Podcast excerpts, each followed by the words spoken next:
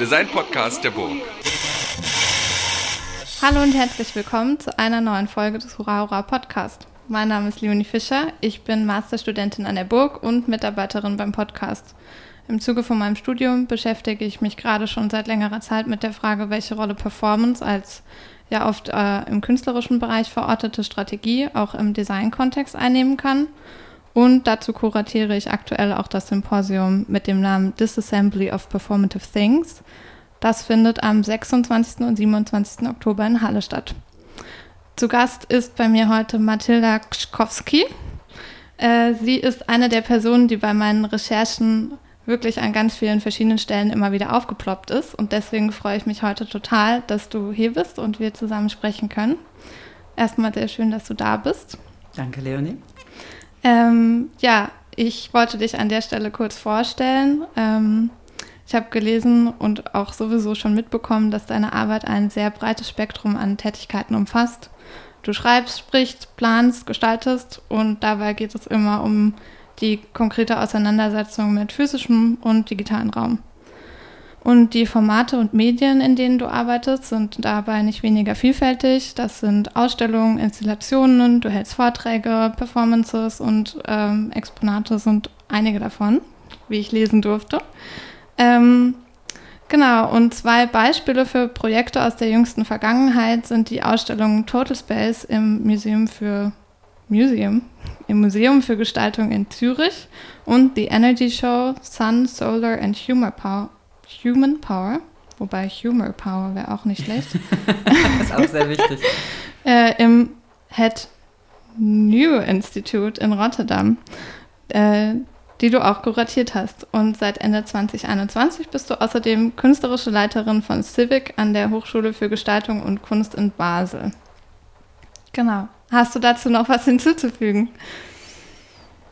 Ich, also es, es, es hört sich halt immer sehr sehr komplex an, aber eigentlich so, wie wir gerade, als reingekommen bin, gesagt haben, vielleicht bin ich irgendwo auch Gastgeberin. Ich finde in allen diesen Formaten, egal ob es eine Ausstellung, ein Vortrag, eine Performance oder so ist, ich mag die Gastgeberin sein. Aber du kannst halt Gastgeberin nicht im Kontext von Design und Kunst studieren oder in Architektur im klassischen Sinne. Aber ich glaube, das wäre so vielleicht die Erweiterung von dem, was du gesagt hast.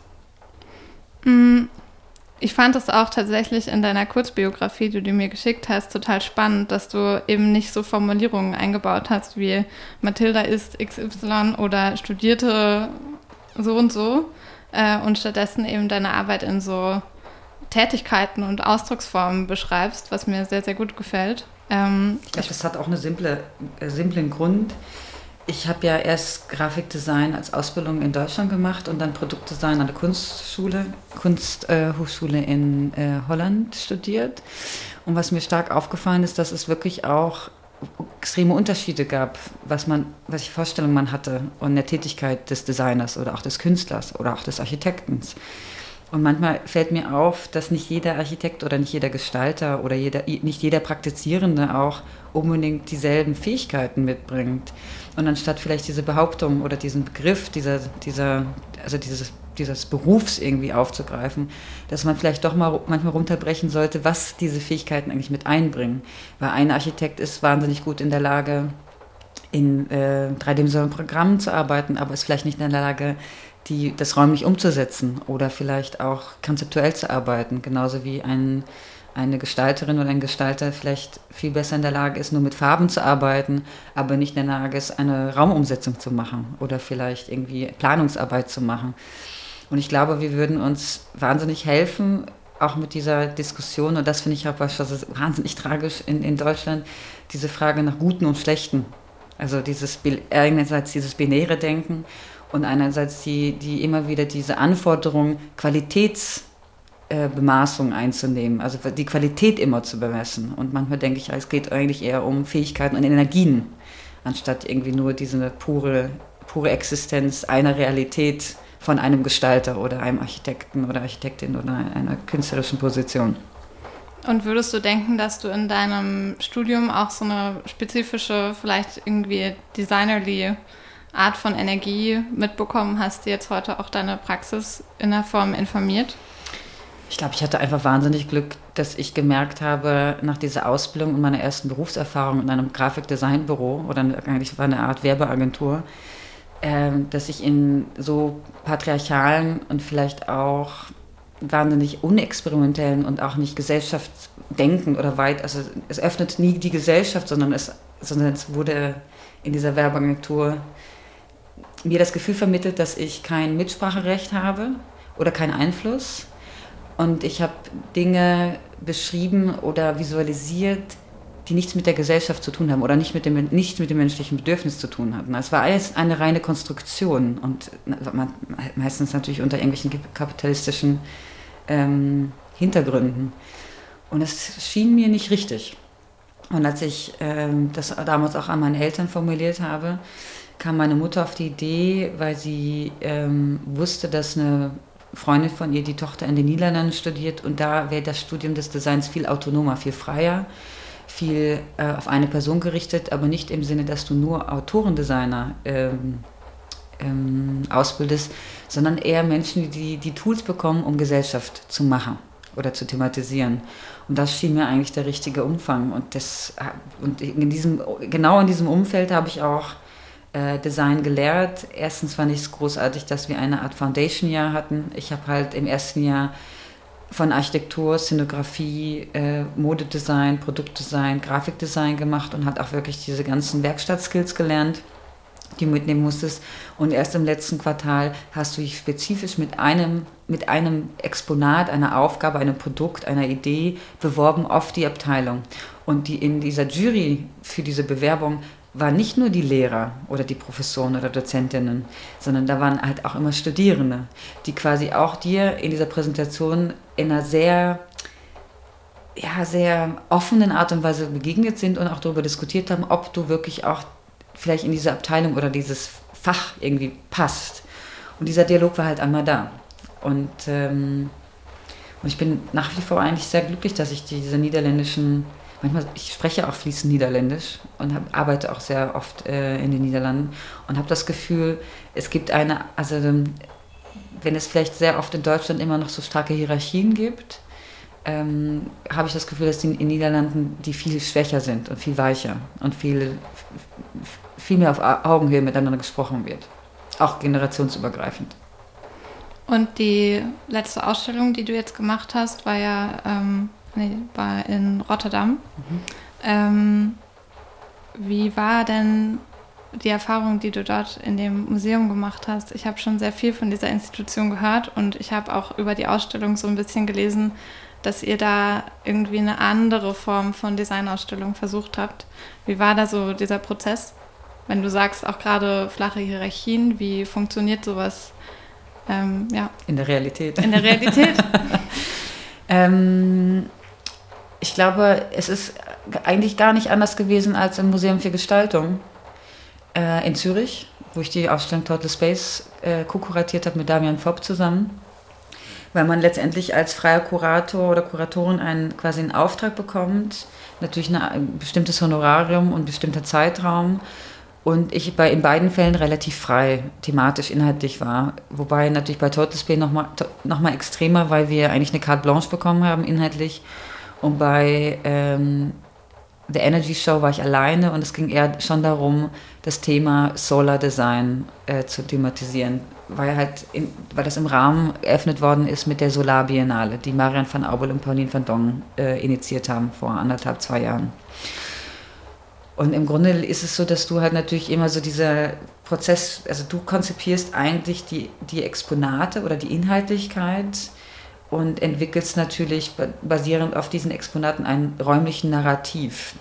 Und da ich selber aus der Gestaltung und aus der Raumgestaltung auch komme, habe ich immer Schwierigkeiten, die richtigen Szenografen zu finden, die das dann halt auch umsetzen, weil du natürlich eine selber eine inhaltliche und auch ästhetische oder räumliche Realität schon mitbringst, die du dann hoffst, dann mit der Person dann umzusetzen, weil die Person natürlich die Verantwortung dafür übernimmt. Und im Fall von Dennis van der Broek war es perfekt, weil ich äh, vor Jahren ein Format entwickelt habe, das heißt Desktop Exhibition.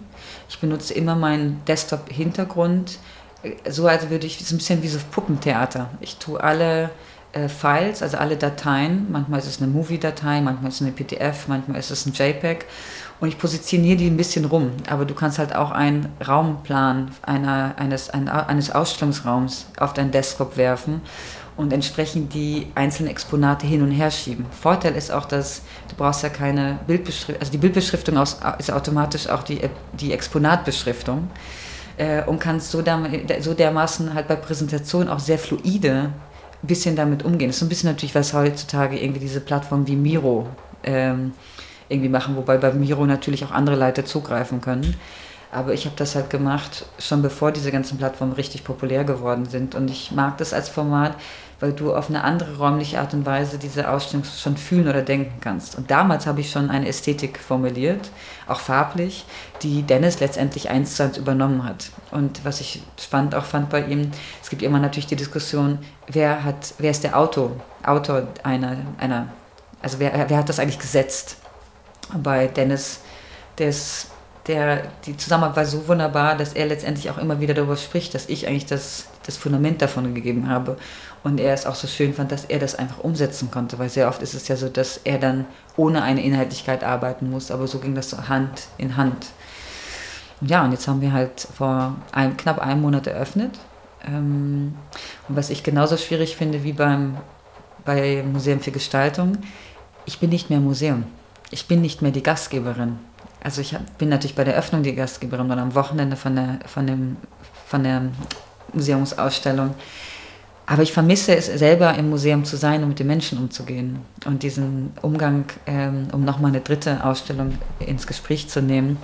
Ich war letztes Jahr in Brüssel für drei Monate ähm, und habe die Ausstellung Institution Building in einem Architekturmuseum ähm, mit aufgebaut oder mit kuratiert, zusammen mit Klaus Hirsch und Cedric äh, äh, Lebert. Und was ich toll gefunden habe, das Format war so, dass wir mit einem leeren Raum angefangen haben und pro Woche ein neues Kapitel der Ausstellung aufgemacht hat. Und so war das diese komplette Ausstellung komplett performativ, ist gewachsen. Wir haben jede Woche eine Eröffnung gehabt. Jede, jede Woche haben vier bis fünf Leute für fünf bis zehn Minuten super informell über ihre Arbeit, ein Exponat, ein Buch, eine Idee, ein Architekturprojekt gesprochen. Und so haben wir halt wirklich auch eine Idee von einem Kollektiv, also als hätte man diese Ausstellung kollektiv aufgebaut. Obwohl natürlich es drei Co-Kuratoren gab, die die Verantwortung übernommen haben. Aber das war ein, eine prozesshafte Ausstellung, die dann, als sie fertig war, eine Woche später wieder quasi demoliert, äh, nicht demoliert, äh, wie sagt man, dismantelt. ähm, Auseinander abgebaut. Abgebaut worden ist. Und ich glaube, jetzt mit der Erkenntnis dieser drei Ausstellungen, ich frage mich, das, also für mich persönlich ist die Rolle dieses Gastgebers in der Ausstellung fast wichtiger als eigentlich die, das Kuratieren einer Ausstellung, weil ich hatte da das Gefühl bei Institution Building, dass wir mehr, mehr als drei Kuratoren waren, weil wir ja immer noch sehr viel Inhalt, Feedback oder Input bekommen haben von dem Publikum, das gekommen ist und so ja immer wieder spontan über die Wochen neue Exponate dazugekommen sind, die wir nicht hätten über die wir vielleicht nicht was wussten. Aber du, wenn du ja in einer Stadt bist, in der du ein Publikum hast, das kommt und sich quasi mit deinem Museum als Ort der Gemeinschaft oder auch der Wissensvermittlung auseinandersetzt, musst du das, musst du auch offen, meiner Meinung nach heutzutage auch sein, um nicht zu sagen, dass du die Person bist, die die Inhalte bestimmt, sondern die Menschen müssen ja auch die Inhalte auch mitbringen, um sich dann natürlich auch an das Institut zu binden. Ja, das finde ich interessant, weil auch dieser Titel Institution Building hat ja so ambivalente Konnotationen. Also man könnte ja dabei denken, es geht jetzt eben darum, durch dieses Menschen kommen in einer gewissen Art und Weise in einem gewissen Raum zusammen, eben was festzusetzen, was wir dann heute irgendwie als Designkanon oder äh, ja, die Geschichte oder so kennen. Ähm, oder andere Institutionen. Aber gerade dadurch, dass es ja dann so ein offener Prozess ist und du dich als Kuratorin oder ihr euch als Kuratorinnen-Team auch so zurückgenommen habt, gibt es ja die Möglichkeit auch für die Menschen irgendwie beizutragen. Ja, oder so eine, eine Art von Institution zu begründen oder mitzuformen, die ähm, aus ihnen heraus irgendwie entsteht. Und ja. das finde ich ja. äh, eine schöne Idee auf jeden Fall. Ich glaube, die Herausforderung ist auch heutzutage, diese Räume, also es gibt natürlich eine Veränderung, gesellschaftliche Veränderung von dem, was die Leute eigentlich erfahren wollen. Oder auch die Idee dieser Erlebnisgesellschaft, das ist ja keine, das ist ja eine Realität, mit der wir umgehen müssen. Und ich glaube trotzdem auch, dass diese Idee einer sozialen Infrastruktur extrem wichtig ist. Vielleicht viel wichtiger als die, das eigentliche Ausstellen, weil ich glaube, ein Mensch lernt viel mehr durch den Körper als durch die Betrachtung eines Objekts.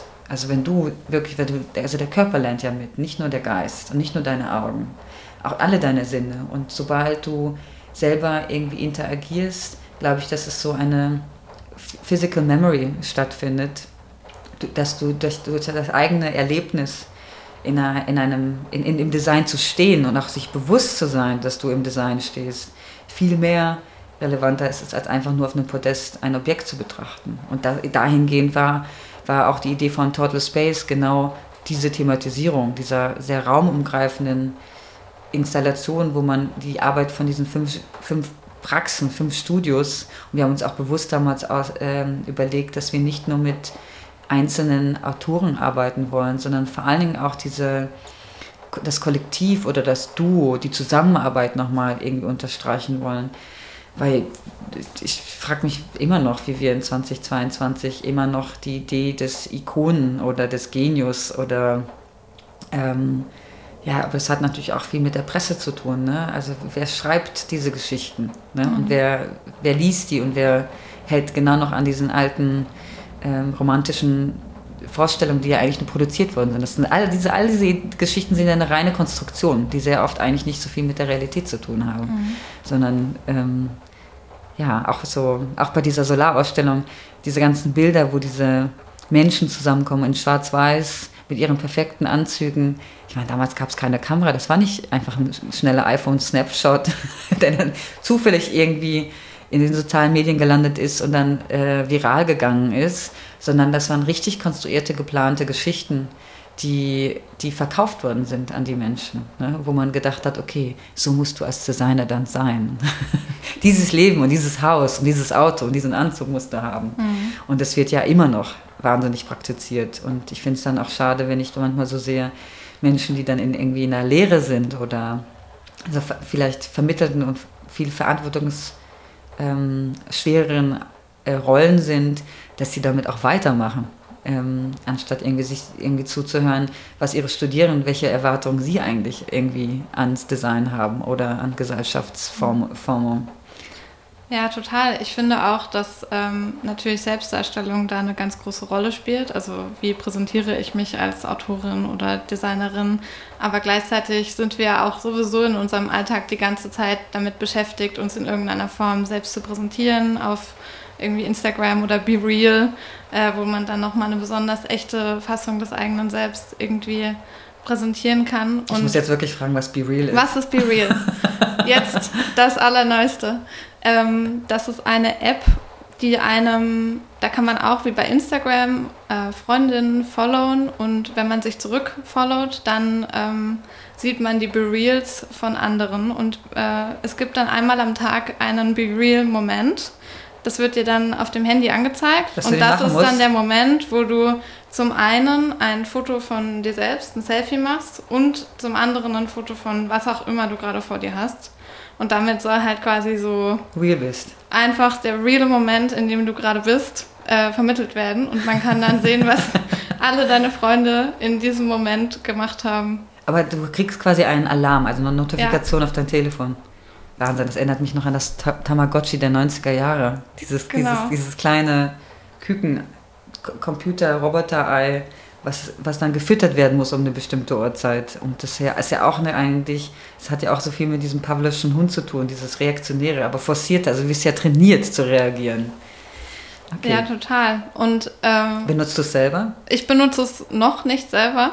ähm, Gerade bin ich noch so ein bisschen äh, am Zweifeln, ob ich wirklich ja. noch ein soziales Netzwerk brauche. Aber ich erscheine täglich in so vielen Bereals gefühlt, dass ich langsam mich frage, ob ich da nicht einfach selbst eins haben könnte. Ja. Weil jede Person, mit der ich unterwegs bin, be real. Ähm, naja. Welche Plattform benutzt du sonst? Instagram hauptsächlich, ja. ähm, aber da auch hauptsächlich einfach um Veranstaltungen, die ich mache, anzukündigen oder ja.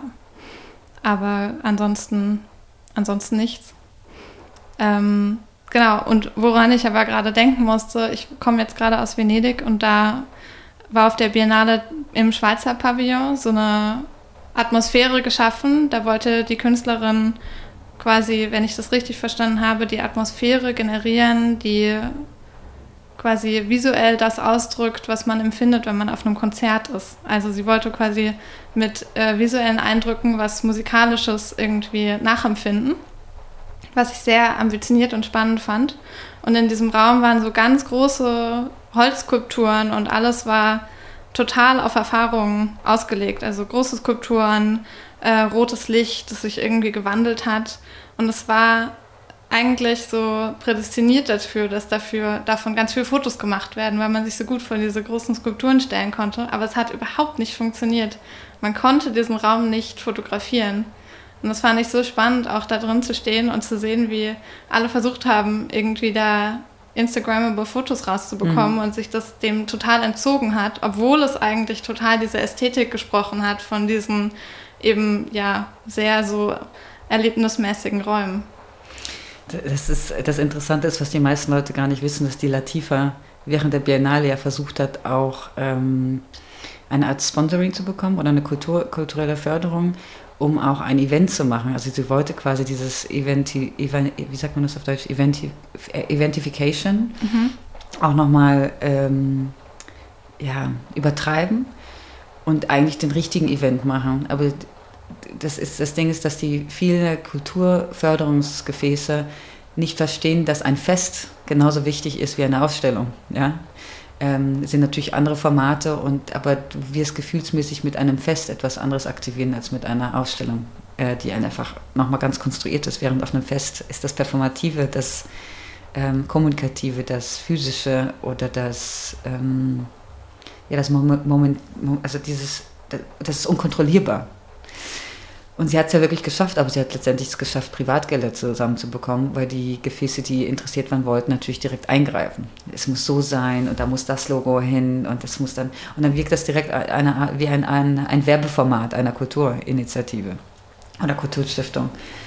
Und das ist halt etwas, was ähm, ich habe selber die Biennale dieses Jahr leider nicht gesehen. Ähm, aber das finde ich einfach schön, wenn man, wenn man das eigentlich weiß, dass sie das schon richtig gedacht hat.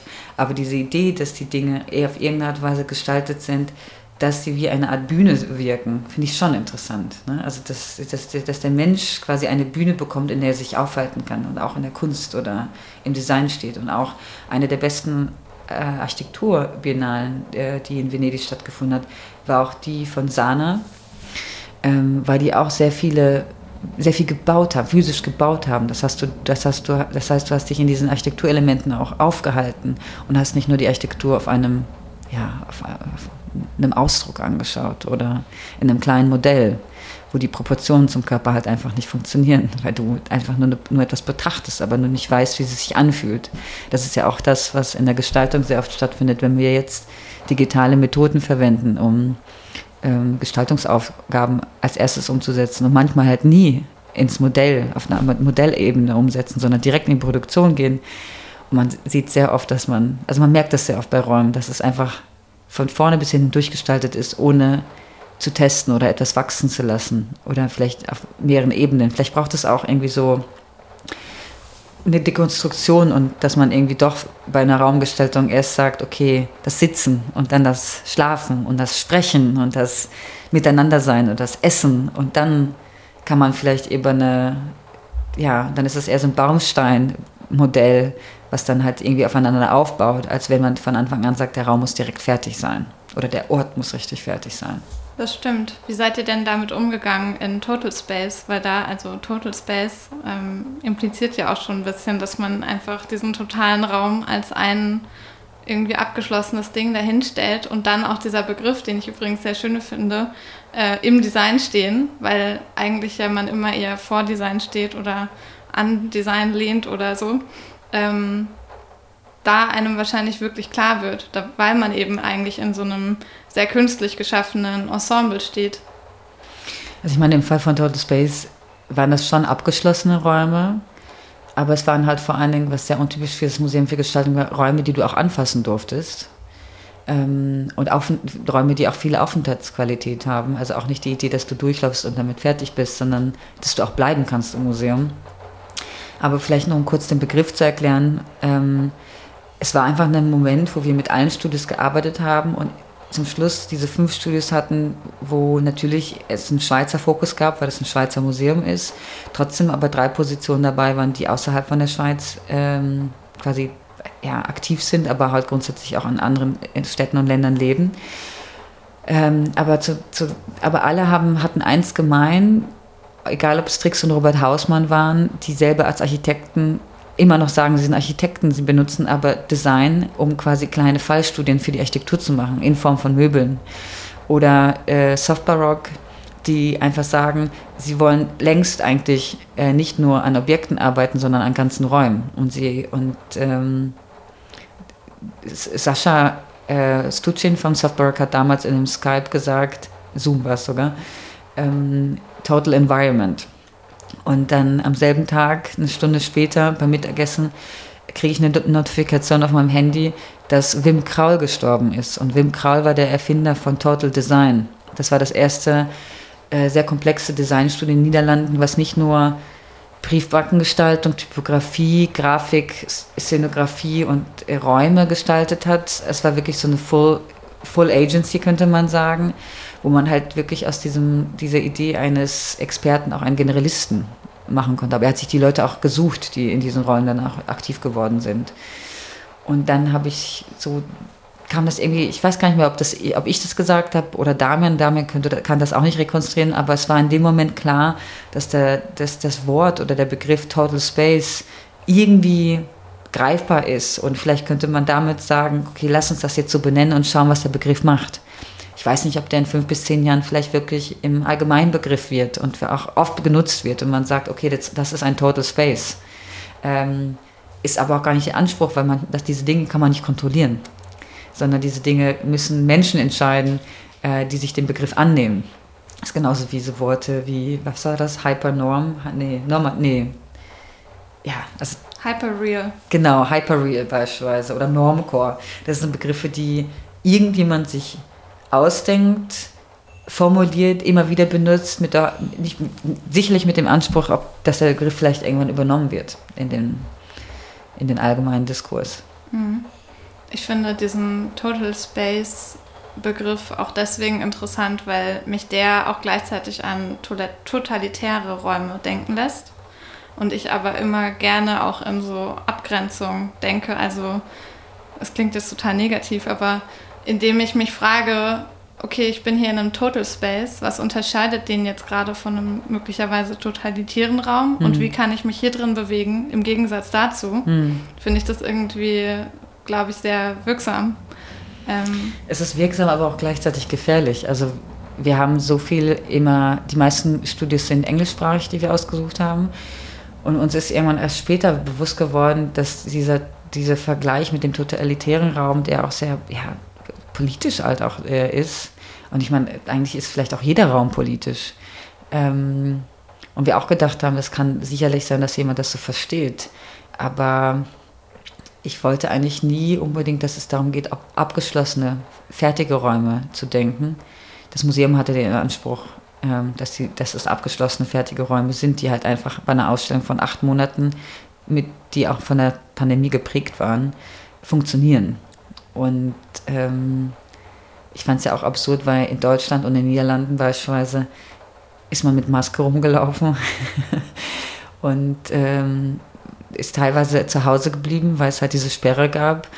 In der Schweiz war das Museum teilweise noch offen und die Leute äh, sind wirklich auf den Kuscheltieren von Sucuk und Bratwurst rumgerollt und haben alles angefasst. Also das ist, das war für mich dann auch so ein Paradox, weil ich dann auch äh, zweimal eine Erlaubnis bekommen habe, wirklich in die Schweiz zu reisen, von Deutschland aus mit einer Genehmigung, einer schriftlichen Genehmigung. Und ähm, du bist dann, du denkst, du bist es eigentlich, das Land ist gar nicht so weit entfernt, es ist grenznah, aber die Realität, Lebensrealitäten sind nochmal so ganz anders, weil die Politik nochmal ganz anders ist. Ja. Mhm.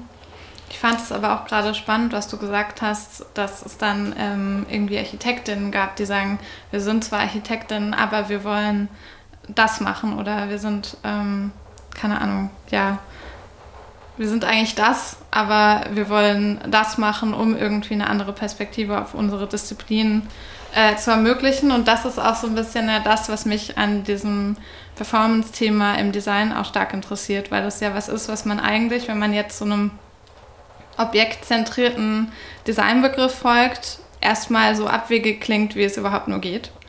Klar gibt es jetzt mittlerweile auch irgendwie Prozessdesign und so weiter, andere Designströmungen, die sich mehr mit den Dingen auseinandersetzen, die das Objekt erst hervorbringen. Aber trotzdem finde ich, ist es immer noch so ein, hat es so eine leichte Provokation zu sagen, ähm, wir machen Performance im Design, mhm. weil da kommt ja nichts dabei raus.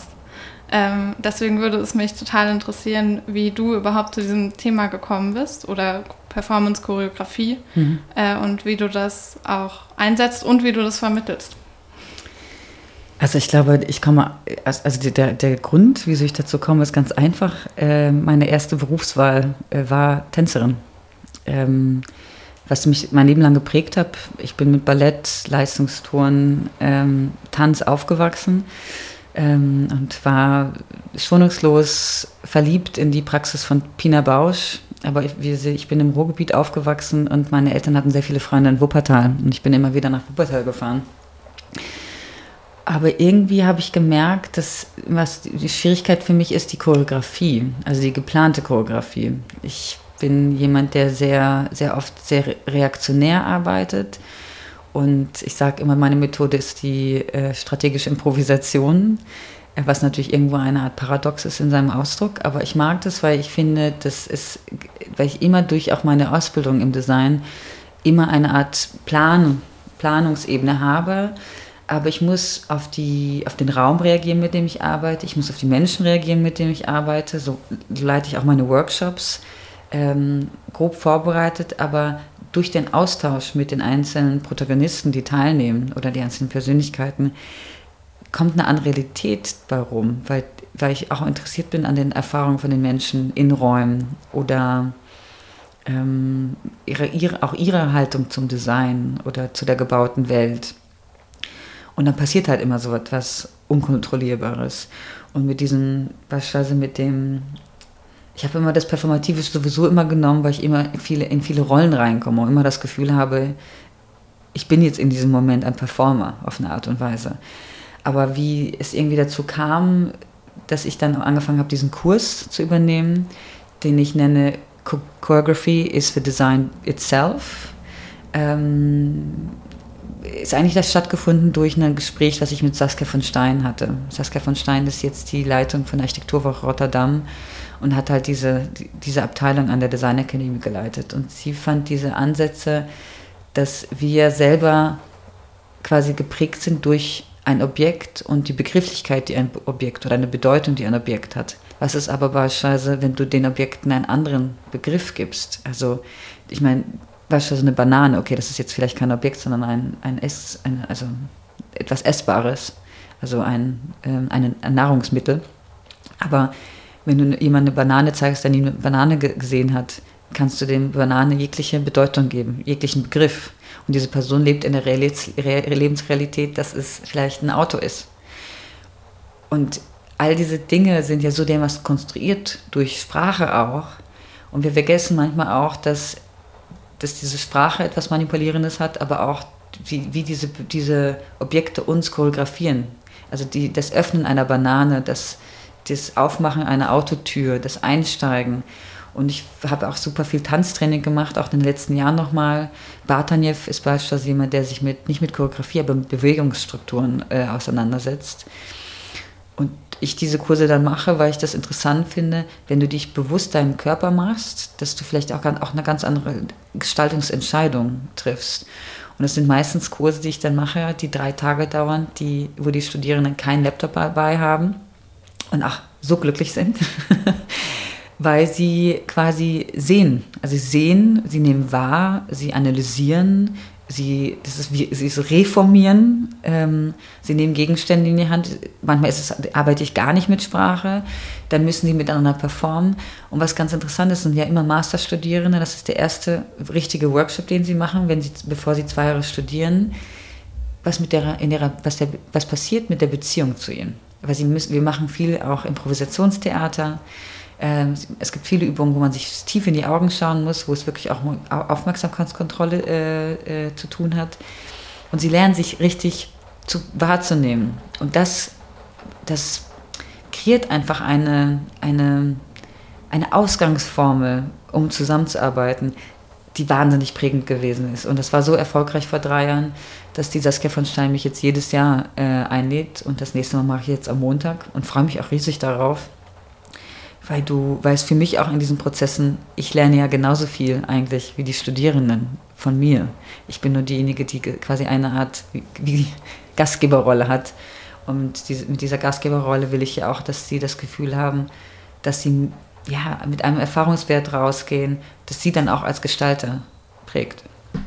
Das, was du gerade erzählt hast zur strategischen Improvisation und in Kombination mit der Gastgeberinnenrolle, erinnert mich gerade sehr stark auch an Anna Halprin. Ich weiß nicht, ob mhm. du Anna ja, Halprin kennst. Ähm, und generell die ganzen Tänzerinnen dieser Zeit in den USA 1960er, 70er Jahre, die ja ganz viel eigentlich strategisch improvisiert haben, die gesagt haben, ähm, wir, wir improvisieren, aber es gibt so eine Art etwas, etwas Choreografiertes, was das anstößt oder das so einen Rahmen für diese Improvis Improvisation überhaupt gibt. Ich glaube, das heißt Task Dance, mhm. ähm, was ich auch eben sehr spannend finde, dann in dem Kontext von so einem Workshop, weil das ja so eine Methode ist, die man total gut rein bringen kann. Es gibt irgendeine Art von Vorgabe und alles weitere ist aber Selbstläufer, ist Improvisation. Ähm, und da nochmal, um auf eine Halprin zurückzukommen, finde ich es eben auch sehr spannend, dass sie ja dieses Tanzdeck in, in Kalifornien hatte, äh, wo sie mit ihrem Mann zusammen ein Haus gebaut hatte und ähm, da so eine riesen Veranda hatte. Und diese Veranda hat eigentlich wie so eine Art Treffpunkt äh, fungiert für diese Gruppe von Tänzerinnen, die irgendwie anders tanzen wollten und auch das ganz stark eigentlich mit einem, ja, auch mit einem politischen, ähm, mit einer politischen Idee verbunden war. Ähm, und eben gerade diese Gemeinschaft dort so gestärkt wurde, dass sie diesen Raum geschaffen hat, wo diese Art von Improvisationstanz in der Gruppe überhaupt stattfinden konnte. Aber ähm, daraus würde, glaube ich, so meine Frage resultieren, woher nimmst du denn die Methoden oder die Techniken, die du dann für diese Workshops einsetzt? Also ich hatte das ja kurz erwähnt, äh, einerseits mit dieser, dem Hintergrund, dass ich selber, ähm, bis ich, ich glaube, zwölf Jahre alt war, etliche Tanz... Ähm, oder Vereine oder auch viel Balletttraining äh, gemacht habe und in den letzten Jahren äh, sehr oft, egal jetzt ob das hier in Berlin in der Tanzfabrik ist oder in unterschiedlichen anderen, also hauptsächlich in Berlin, ähm, auch teilgenommen habe, auch in Hellerau, äh, die Institution, die jetzt, äh, sie heißt nicht Claudia, nicht Cornelia, aber sie hat damals die Kaserne Basel auch geleitet und sie ist eine fantastische Intendantin. Diese Angebote gibt es ja eigentlich überall. Und wenn man das Interesse daran hat, die Art und Weise der, Be also der Motorik, Bewegung, irgendwie auch dieses, dieses sich bewusst machen, seinem, seinem, also sein, also das Bewusstmachen des eigenen Körpers in der Welt und auch in, dem gestalteten, in der gestalteten Umgebung findet man ja wahnsinnig viele Angebote. Und diese Trainings sind für mich einfach prägend, weil das, was ich dann selber erfahre, quasi weitervermittle an die Studierenden. Und ich mich natürlich auch grundsätzlich mit dieser Thematik immer schon auseinandergesetzt habe. Ich habe mich auch schon gefragt, wenn ich jetzt, jetzt zum vierten Mal diesen Workshop mache, wie geht es weiter? Weil ich das noch nie so ausformuliert habe. Ich habe halt so meine, so eine, so eine so ein Set von Tools, die ich mitnehme. Und in diesen Anfangsgesprächen mit den Studierenden prägt sich das immer stärker. Ich bringe denen auch jedes Mal ein Heft mit, ein A4-Heft. Ähm, und stelle viele Fragen, die sie selber sch schriftlich zeichnen oder auch äh, sogar ihre Bewegungsabläufe skizzieren müssen. Und ich sage ja auch immer, so genauso wie Holz, Beton und äh, Metall ein Material ist, ist eigentlich auch ein, eine Bewegung, auch eine Form von Material, das du halt in der Welt irgendwie benutzt. Und letztendlich ähm, manifestiert sich das zum Schluss sogar, dass wir sehr oft auch eine Aufnahme zum Schluss machen oder sich irgendwie doch etwas Visuelles oder etwas manifestiert, was man dann irgendwie doch nach außen vermitteln kann. Dass es halt nicht nur ein Moment war, wo etwas passiert ist. Das ist ja auch die Frage der Kunst. Sehr oft kann man ähm, ja, kann man Bewegung sammeln oder kann man eine Choreografie oder ein Tanzstück oder etwas Temporäres, äh, Ephemes irgendwie sammeln oder behalten. Und ich glaube schon, und noch schöner ist ja, wenn vielleicht diese Art, das Set von diesen Bewegungen vielleicht auch dann von anderen Le Menschen irgendwie ähm, umgesetzt werden kann. Ich denke, das ist ja auch generell eine spannende Frage, die Frage der Dokumentation, die ich finde, sich auch in der also ich komme aus dem Produktdesign und dort hatte ich den Eindruck, dass sich schon alleine über die Dauer meines Bachelorstudiums die Art und Weise, wie Design dokumentiert wurde und die Art und Weise, wie Designprozesse dokumentiert wurden, extrem gewandelt hat. Und das ist ja auch eine weitere Form, Möglichkeit, ähm, das zu dokumentieren, wie, wie es letztendlich ähm, zu was gekommen ist, was man gemacht hat. Und da kann ich mir vorstellen, dass es eben gerade ja, diese Auseinandersetzung mit der Choreografie und auch dann zum Beispiel Bewegungsnotationen sich anzuschauen, irgendwie auch eine schöne, ein schöner Zugewinn sein kann mhm. zu diesem Repertoire, wie man Prozesse im Design eigentlich dokumentiert und irgendwie für die Öffentlichkeit auch nachvollziehbar macht. Mhm. Äh, weil damit ja auch so eine Verortung einhergeht. Also Aber lass uns nochmal zurück zu, was du gesagt hast, als du mir die Plattform Be Real vorgestellt ja. hast.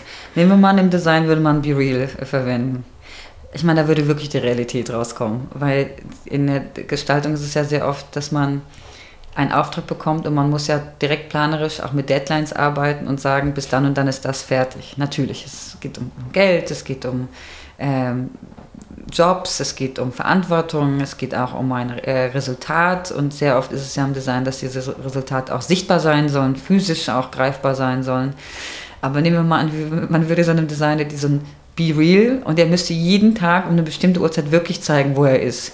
Dann wäre in der Ausstellungsformat, im Ausstellungsformat die Realität ganz anders, weil da wird auch wahnsinnig viel ja, konstruiert und auch auf eine, ich meine, ich glaube, ich habe mich auch vom Design so stark wegbewegt, weil ich auch nicht verstanden habe, weil so wie, wie in diesen, in diesen, ja, monochrom, ähm, sehr teils emotionslosen äh, Räumen, da, da, will ja, da, so lebt kein Mensch. Also ich kenne kein Mensch, in dem ich bei in die Wohnung gelaufen bin, lebt auf die Art und Weise, wie das in, in den Magazinen ja immer noch dargestellt wird. Und es ist egal, ob ich die Frankfurter Allgemeine Zeitung aufmache oder ähm, irgendwie die Zeitmagazin, die haben ja auch immer paar, alle paar Monate eine Design-Issue. Das ist das ist einfach eine Lebensrealität, das ist das die 1% auf der Welt, die so leben. Und was, was ist mit den 99, die eigentlich eine, schon eine dominante Anzahl von Menschen sind? Und ich, mich interessiert eher das, das was, so, was so liegen bleibt, was passiert. Das, das, also, also mich interessiert die Realität, die Lebensrealität. Mhm. Ja. Ich denke, wenn man jetzt tatsächlich Designstudierenden mal ein Semester lang Be Real zur Verfügung stellen würde und die damit ihren Designprozess dokumentieren würden, ist es ja auch dadurch, dass diese Aufforderung für das Foto eigentlich immer zu unterschiedlichen Zeiten kommt, ähm, würde das eben nicht nur die Lebensrealität der Studierenden, beziehungsweise würde das Besondere auch die Lebensrealität der Studierenden aufzeigen, was ja auch an ein wichtiges anderes Thema grenzt, nämlich äh, eben sowas wie eine Entgrenzung von Arbeit und Privatleben, dass man dann möglicherweise, wenn man um 23.30 Uhr noch einen Be Real macht, eben immer noch in seinem Atelier sitzt und immer noch an seinem Prototyp baut. Mhm. Und das würde auch so diese, teilweise diese Höhen und Tiefen, durch die man geht in einem Designstudium, aber auch die Prekarität oder die Selbstausbeutung, die damit oft einhergeht, auch abbilden können. Das ja. wäre eigentlich sehr spannend. Es wäre eigentlich ganz spannend. Mhm. Aber eigentlich finde ich das interessant, dass du das jetzt nochmal, also weil du jetzt explizit 23.30 Uhr sagst. Was ich total interessant finde, ist in der Beobachtung jetzt auch in meiner Rolle an der Hochschule für Kunst und Gestaltung in, in Basel, ist die Einstellung der Studierenden zu Arbeit und Geld. Äh, in meinem Fall, ich meine, ich habe studiert vor 15 Jahren, 17 Jahren, nee, 2010 bin ich, ach, 12, vor 12 Jahren war ich fertig. Und was mir bewusst geworden ist, so ein bisschen, wir haben damals Räume genommen oder Formate entwickelt und wir haben viel gearbeitet. Wir haben auch nicht gearbeitet. Ich, ich hatte kein Monday, Friday, 9 to 5. Ich habe es geliebt, bis 4 Uhr morgens irgendwie mit Freunden irgendwas zu machen oder zu was improvisieren. Das ist die kostbarste Zeit, die du hast, weil du weil da zu dem Zeitpunkt noch alles möglich ist. Und natürlich ist es so, dass nicht jeder sich in der, nicht jeder in derselben äh, Rolle steckt, auch auf einer finanziellen Ebene. Manche Studierende arbeiten 50 Prozent, manche müssen es gar nicht machen. Ähm, und da muss man halt auch mal schauen, dass man alles, was man auch anbietet an der Hochschule, so denkt, dass es rein theoretisch für alle machbar sein könnte und man eigentlich nicht jemanden ausschließt. Aber dieses, dieses Gefühl, dass viele Studierende manchmal einfach gar nichts mehr machen, wenn sie nicht bezahlt werden, es, es, es erschreckt mich manchmal, weil ich so, wenn ich so Hochschulsysteme sehe, wo ich das Gefühl habe, die machen nur, wenn sie etwas zurückbekommen, da passiert nichts Spannendes mehr. Also es passiert wenige oder es passieren wenige wirklich aufrichtige, radikale Ideen, weil ich meine, wie, mess, wie messt du natürlich Arbeit und den möglichen unerwarteten Output, der vielleicht irgendwie zu etwas uns bringen könnte, was vielleicht nicht nur relevant an dem Ort für die Person, aber vielleicht auch größer ist. Das weiß man alles nicht. Aber man kann diese Dinge nicht vorher gestalten. Man kann sie auch nicht planen. Da sind, da sind viel zu viele menschliche Faktoren, die, die einfach, ich meine, Malcolm Gladwell in dem Buch The Tipping Point beschreibt diese ganzen Phänomene so wunderbar, wo wie Trends entstehen oder wie Ideen sich etablieren. Und ich meine, ich bin ja selber gar kein Verfechter von dem Wort Trend oder auch wie, also nicht, ich weiß, dass Trends da sind, aber ich mag nicht, wie sie wirtschaftlich gebraucht werden, um, äh, um den Menschen etwas zu verkaufen, was sie eigentlich effektiv nicht brauchen oder auch keinen grundsätzlichen Nutzen hat.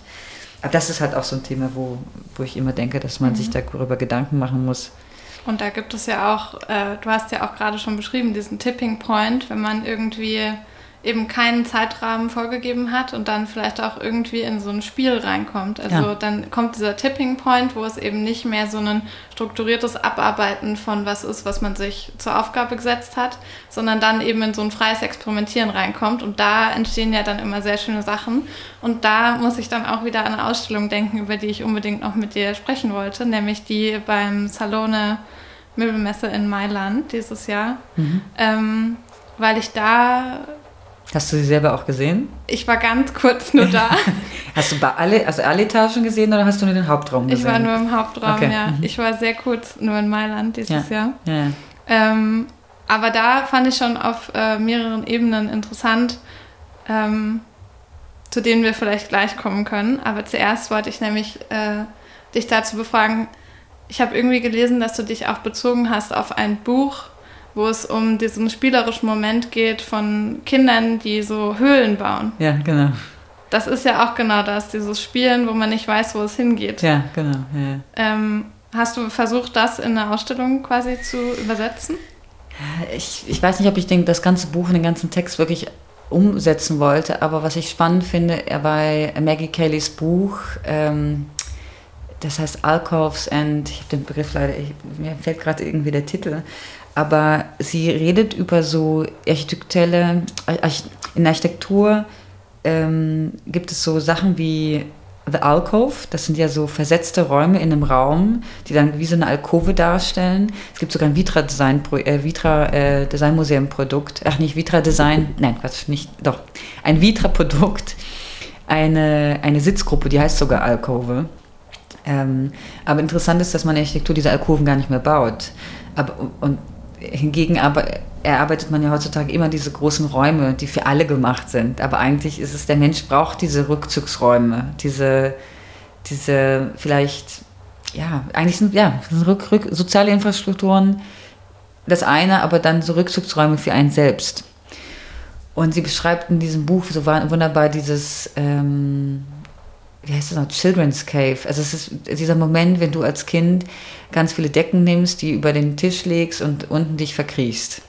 Und dieses Spielerische ist ja auch eigentlich etwas, was wir irgendwann ablegen, als wenn wir erwachsen werden, mit, der, mit dem Gefühl, dass wir als Erwachsene das nicht mehr machen können. Aber umso älter ich werde, merke ich, dass viele Dinge, die ich als Kind wahnsinnig toll fand, da kommt auch beispielsweise das Performative oder das Choreografische wieder mit rein. Oder auch sogar meine Kleidung hat sich sogar angepasst, mehr an das, wie ich mich gekleidet habe, als ich, als ich jünger war, so Teenager oder vielleicht sogar Kind, anstatt wie ich im Desi während des Designstudiums dachte, dass ich aussehen muss. ich, hab, ich trage seit acht Jahren kein Schwarz mehr. kein bisschen. Und ich äh, bei der Ausstellung eigentlich unbedingt wollte, dass du in dem Raum das Gefühl hast, dass du auch im Raum stehst und alles anfassen kannst, aber auch eine Art Rückzugsraum hast gegenüber dem eigentlichen, wer sehr, ja, ich, der, die Ausstellung hätte ja nichts verkauft. Das war ja keine Produktschau, sondern es war eine, eine carte blanche, um einen Raum zu gestalten. Und dieser Raum hatte so viele visuelle und inhaltliche Konnotationen, die sicherlich auch mit sehr übertriebenen, ich werde ständig gefragt, wieso ich, wieso ich so viel Blau verwende. Blau ist aber also eigentlich statistisch gesehen die Lieblingsfarbe aller Menschen. Und wieso sollte ich mit einer Farbe arbeiten, die weniger Menschen mögen, wenn ich doch einen Raum gestalten möchte, die viele Menschen mögen und vielleicht auch viele Menschen da bleiben möchten? Und eigentlich war in dem Raum viel wichtiger diese ganzen Anlässe, die da drum, drum gebaut worden sind, weil anstatt eines Dinners für 30 Leute ähm, habe ich gesagt, ich möchte ein Fest. Und anstatt dieses Dinners wollte ich lieber Pizza, weil ich Pizza auch eigentlich, eigentlich symbolisch als ähm, als eine Form des, ein, ein, Essen, was auch unter, also eine Pizza ist, basiert genauso auf Designentscheidungen wie ein Möbel. Irgendjemand kam auf die Idee, dass dieses, diesen, diesen Teig in, ein, in etwas Rundes zu formen, etwas drauf zu tun, aber es ist natürlich etwas, was verschwindet, was natürlich ein Nahrungsmittel ist. Und ich glaube, ich, ich wollte halt dieses You don't want space, you want to fill it, das ist eine Geste, dass du dass du nicht nur Raum brauchst als Mensch und nicht nur vielleicht als Frau oder vielleicht als äh, queere Person oder also weit gedacht jeder Mensch, aber dass du auch, dass du auch ihn füllen möchtest, dass du mit deiner Anwesenheit genug bist. Und jedes Objekt will ja auch mit der Anwesen, mit derselbigen Anwesenheit auch genug sein. Ne? Und wir wollen ja denselben Respekt, also ne, dieser Bezug von von den Objekten, mit denen wir leben und auch mit den Menschen, mit denen wir zusammen sind. Und so sollte es eigentlich eher eine soziale Infrastruktur sein als eine Ausstellung. Mhm. Oder eine raumumfassende Installation. Es ist ja auch bei der Pizza so, dass die halt eigentlich schon vorgibt, dass man da so im Kreis genau. darum sitzt und dann jeder sich so ein Stück nimmt und der Kreis bleibt dann, auch wenn die Pizza irgendwie weg ist. Ja. Und das ist natürlich schön. Ich finde auch tatsächlich gerade äh, wenn es wie um so eine Geste geht, wie jetzt bei der Pizza, ähm, hast du ja auch mit einer sehr markanten Geste gearbeitet für diese Ausstellung. Also ich erinnere mich irgendwie an diesen Zeigefinger, mhm. äh, der so ausgestreckt war und ich fand das total schön, weil das so eine, für mich so eine Möglichkeit dargestellt hat, diese Ausstellung irgendwie so fast schon, also erstens kann man da so Teil von werden, aber man kann auch das so verkörpern und mit, mitnehmen ein Stück weit. Also es kann dann wie so eine Art, äh, ja, wie so eine Art Körpersouvenir werden, was man aus dieser Ausstellung mitnimmt und dann äh, später seinen Freunden sagt, äh, hier mein Zeigefinger, äh, das war die Ausstellung, in der ich letztens war. Mhm. Und ähm, dann ist es auch direkt so was, worüber man wieder total ins Gespräch kommen kann. Mhm. Ähm, hast du schon öfter gemacht, dass du mit so Gesten irgendwie gearbeitet hast? Ja, also ich bin bei diesen ganzen ähm, choreografischen Workshops, die ich im Design mache, geht es viel um Gesten. Also es gibt eine, eine Sache, die ich mache, wo wir im, im Kreis stehen und äh, an der Design Academy habe ich meistens Studierende, da sind viele, wenig Niederländer dabei, aber viele Menschen aus der ganzen Welt. Und dann zu erkennen, wie viele unterschiedliche Gesten unterschiedliche Konnotationen haben. Und das ist wahnsinnig spannend. Und wenn du die kollektiv performst, was es bedeutet, das kollektiv zu performen, welche, welche Bedeutung es auch durch die Wiederholung auch macht. Ne? Du kannst den Körper ja auch trainieren, dass du anders läufst oder dass du anders sitzt oder dass du dich in Ra Raum anders aufhältst. Und das, ähm, was ist so Stühle, ich sage auch mal, Stühle sind ja eigentlich Klein Architektur für den Körper. Und diese Architektur greift ja auch total stark auf den, den Körper ein. Und es ist auch eine Form von Manipulation auf eine, eine oder andere Art und Weise.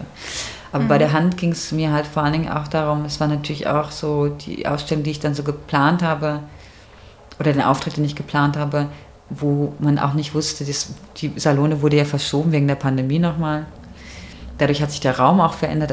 Ursprünglich war das ein ganz anderer Ort. Mhm.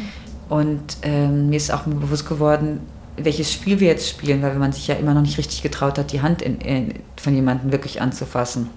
Was mittlerweile total weg ist und man schon vergessen hat, dass, dass, dass Corona eigentlich auf eine Art und Weise immer noch um uns existiert, aber in Form einer Grippe, glaube ich. aber bei der Hand war es ähm, so, dass das Hände sind ja das, was eigentlich Energie in Form bringen. Also jeder Gestalter, also die Hand ist ja quasi das, das Haupttool des Menschen auf eine Art und Weise. Ähm, und ich fand irgendwie diese Symbolik der Hand, als immer wieder während, weil im oberen Stock im Schlafzimmer gab es eine rotierende Vision der Hand, eine Art Skulptur, die immer wieder so rotiert ist. Und es ging, geht so ein bisschen darum, dass der, dieser Indexfinger, der so ein bisschen länger ist als alle anderen Finger propor proportional gesehen, wie der Finger ist, der doch alles so ein bisschen anders möchte. Oder einfach nochmal so, weißt du, manchmal tippt dich jemand auch so an und sagt, hey, bist du wirklich, bist du wach? Oder mhm. ist dir das wirklich bewusst? Ist dir das klar? Man wird so angetippt. Und das ist so dieser kleines Wachrütteln des Antippens. Und das fand ich irgendwie passend mit dem Titel und der Inhaltlichkeit, das als eine Art Symbol ähm, für die Ausstellung zu definieren. Ich finde Symbole wichtig, ich finde Metaphern auch wichtig. Und die kannst du natürlich, du kannst denen natürlich jegliche Bedeutung auf, auflegen, wenn du möchtest. Mhm. Mit der Hoffnung, dass das vielleicht ankommt. Ja, ich finde auch, also Gesten sind ja also genauso wie Handgesten, wie auch irgendwie Sitzpositionen und so weiter sind ja, also formen ja dann eben, wie du auch sagtest, so eine Art von kultureller Identität. Mhm. Wenn man eben in einer internationalen Gruppe unterwegs ist, dann kann man sich ganz viel über die gegenseitigen Kulturen verständigen, indem man äh, die Gesten macht. Es gibt auch Missverständnisse manchmal. Es gibt auch große Missverständnisse, die wahrscheinlich auch sehr produktiv sein können. Ähm, und dann natürlich wird ja auch unsere Geschlechtsidentität massiv davon geprägt, welche Gesten wir einnehmen und wie wir uns hinsetzen und wie wir uns im Raum bewegen. Beziehungsweise wird das ja auch wiederum von dem Raum, dem designten Raum, in dem wir stehen, ja auch ein Stück weit vorgegeben. Und ich glaube, das war noch so eine Sache, über die ich mit dir unbedingt noch sprechen wollte, ähm, war aus diesem Grund die Ausstellung Add to the Cake in Dresden, weil ich denke, dass gerade diese körperliche Erfahrung und das irgendwie auch ja körperlich Raum einnehmen und sich irgendwie bewusst werden über die körperliche Artikulation und wie die auch bestimmt ist von den Objekten, die uns umgibt, ist eben was, was äh, ganz basal und grundlegend mit feministischen Anliegen verknüpft ist. Und ich habe gesehen, dass ihr bei dieser Ausstellung äh, auch Vivian Tauchmann eingeladen mhm. hattet die auch äh, zu meinem Symposium kommen wird, worauf ich mich extrem freue. Ähm, und wollte da dich eigentlich fragen, wie habt ihr euch in der Ausstellung diesem Thema von Designerinnen mehr Präsenz geben, genähert und inwiefern würdest du sagen, dass so eine Performance, wie Vivian sie gemacht hat, da nochmal irgendwas hinzufügen konnte? Also vielleicht nur, ähm, um, um das Format kurz zu erklären. Natürlich hätte die Ausstellung, die Frage ist, ja, wieso in Dresden? Aber es war einfach, Turga Beile hat eine, uns eine Einladung äh, ausgesprochen an Vera Sacchetti und mich. Zusammen sind wir sehr oft aktiv als Foreign Legion. Und ähm, die Idee war eigentlich, dass wir einfach nur ein Symposium, zwei Tagessymposium ähm, oder ein Tagessymposium machen. Das haben wir gemacht und das war genau zu dem Zeitpunkt, wo Thomas Geisler der neue Direktor geworden ist oder kurz davor. Und wir haben auch immer wieder untereinander immer über die Idee von Formaten gesprochen, weil manchmal ist es ja so, dass eine Ausstellung dann sehr oft als Ende betrachtet wird, aber eigentlich sollte eine Ausstellung ein Anfang sein, um etwas über etwas zu sprechen oder etwas zu thematisieren. Und dann kam die Anfrage, ob wir aus dem Symposium eine Ausstellung machen. Und das war natürlich eine Herausforderung. Dann haben wir versucht, quasi den Narrativ des Symposiums und auch Aussagen räumlich sichtbar zu machen. Natürlich dann auch in so einem traditionellen historischen Schloss ähm, in Dresden, Schloss Pillnitz. Und bei Vivian war es einfach uns wichtig, dass man nicht nur über die Dinge gesprochen hat, nicht über die Aussagen liest oder auch die Lebensrealitäten oder auch die Erwartungen, weil die, das Symposium war in die Vergangenheit, in die Gegenwart und die Zukunft. Also wir haben dann auch über die Zukunft gesprochen. Aber wir waren der Meinung, dass dieses, dass man sich da, also bewusst bewegen muss oder auch bewusst seine, seine Bewegung ähm, verändern muss oder, oder und das dann auch kollektiv vor allen Dingen. Und dieses, diese kollektive Praxis, die wir gemacht haben, war meiner Meinung nach wunderbar. Die Schwierigkeit halt immer das, die, die, Anwesenheit des Publikums. Das Museum ist immer noch sehr abseits, ähm, hat natürlich Erwartungen an ein Publikum, was vielleicht schwierig zu decken ist. Und ich würde mir wünschen, so wie Vivian Tauchmann das jetzt öfter mal gemacht hat, dass sie in einem Symposium diese Bewegungsstudie und diese Performative umgesetzt hat. Und dann sitzen da 300 Leute und, und, und widmen sich dieser kollektiven Bewegung, um eine kollektive Veränderung ein, einzuführen. Wir hatten halt 20 Leute oder 25 Leute, die gekommen sind. Und das reicht auch, weil diese 25, von 25 Leuten reden fünf Leute darüber. Ähm, und dann wird diese Information weitergetragen. Aber trotzdem, es ist was anderes, wenn du zusammen diese Bewegung ausführst und quasi etwas wirklich mit deinem Körper und dann auch mit deinem Geist passiert, also mit deiner Seele oder mit deinem Bewusstsein, als wenn du es nur betrachtest als eine Fotografie, weil jemand darüber gepostet hat im Nachhinein oder darüber gesprochen hat. Und ich finde, dieses Zusammen, ich meine, es ist genauso, ich denke auch super oft, auch Lucius Burkhardt ist einer, der diese Spaziergangswissenschaft formuliert hat. Ich finde dieses zusammen irgendwo eine Aktivität, eine teilweise auch sehr profane Aktivität zu machen, ist extrem wichtig. Ich bin halt gegen den Schulraum, das Klassenzimmer und das am Laptop, am Schreibtisch in einem Coworking Space zu arbeiten, hat für mich überhaupt nichts Gesellschaftsbildendes, sondern eher etwas, was letztendlich, ja, was, was man eigentlich abschaffen sollte. Man sollte sowieso dieses ganze Schulsystem, wie, wie es immer wieder reproduziert wird, einfach ganz anders denken. Ja, das stimmt. Es, es parzelliert natürlich gewissermaßen immer einzelne gesellschaftliche Gruppen in gewisse Räume rein. Mhm. Und da denke ich, ist es total wichtig, dass diese Gruppen sich auch stärker vermischen. Und ich war, glaube ich, vor zwei Jahren oder vor einem Jahr war ich ähm, bei dem Design Campus in Dresden und habe da auch einen Workshop mitgemacht mit äh, Vera Sacchetti und Amelie Klein und Nina Palm.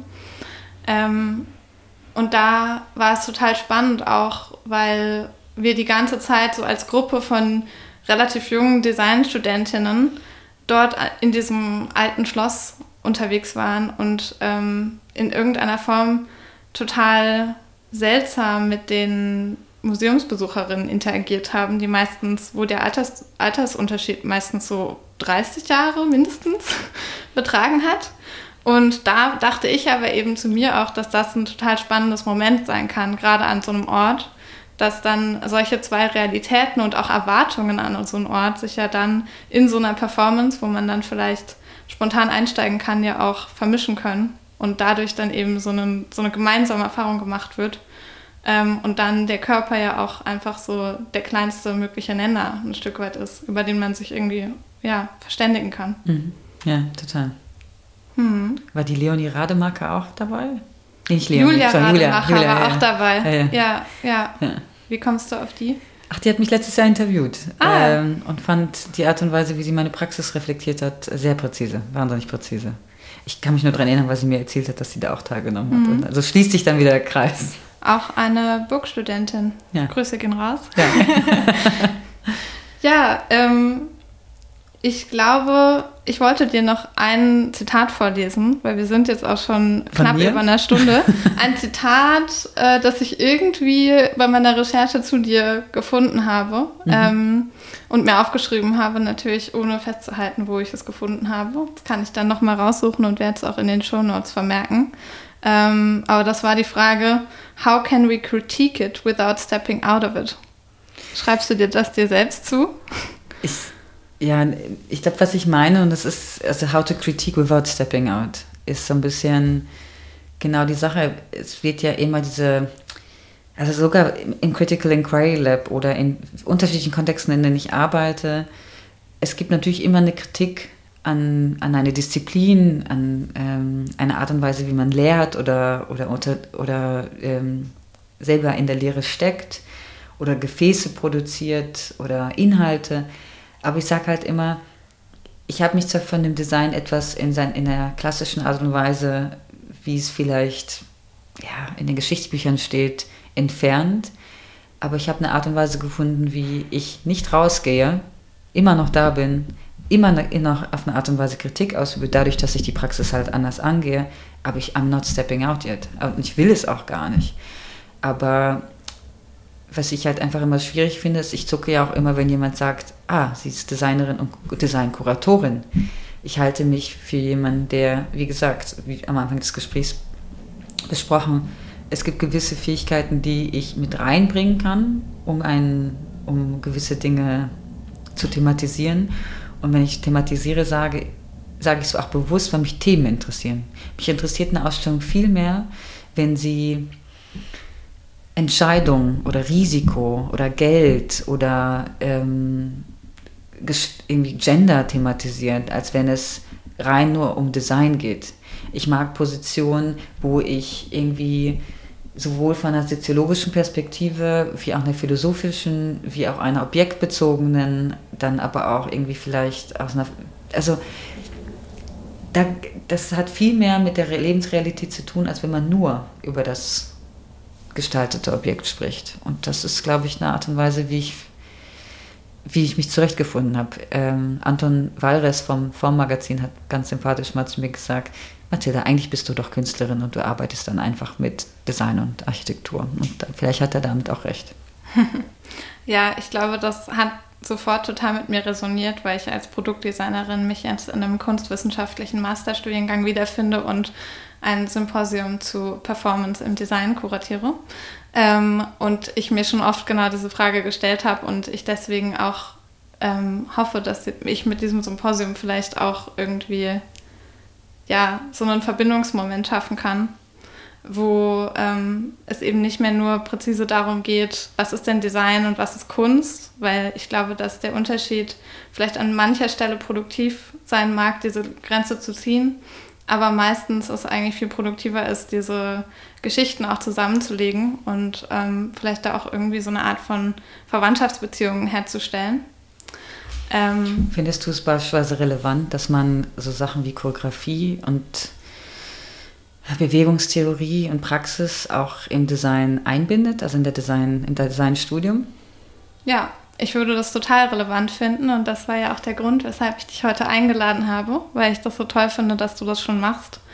Ähm, und ich würde mir sehr wünschen, dass das äh, viel mehr eingebunden wird, weil ich glaube, dass man gerade durch dieses Ausklammern des Objekts ganz viel darüber lernen kann, was dieses Objekt eigentlich hervorbringt. Ähm, und das einfach so, einen, so eine Art von Channel sein kann, um ganz viel über Design zu lernen. Ja.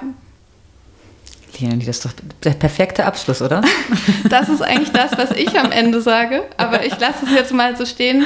Vielen lieben Dank, dass du da warst, Mathilda. Es hat mich sehr gefreut. Und ähm, an alle unsere Hörerinnen alle Namen, die gefallen sind, werde ich selbstverständlich in den Shownotes verlinken. Und ähm, falls einer von euch Lust bekommen hat, mehr über dieses Thema zu erfahren, freue ich mich, wenn ihr bei meinem Symposium vorbeikommt am 26. und 27. Oktober in Ich versuche Halle. auch zu kommen. Das wäre sehr schön. ja, vielen Dank und bis zum nächsten Mal. Danke, Leon.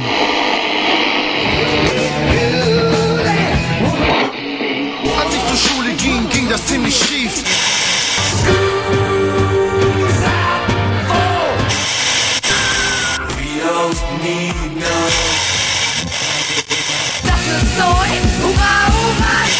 Der Design-Podcast der Burg.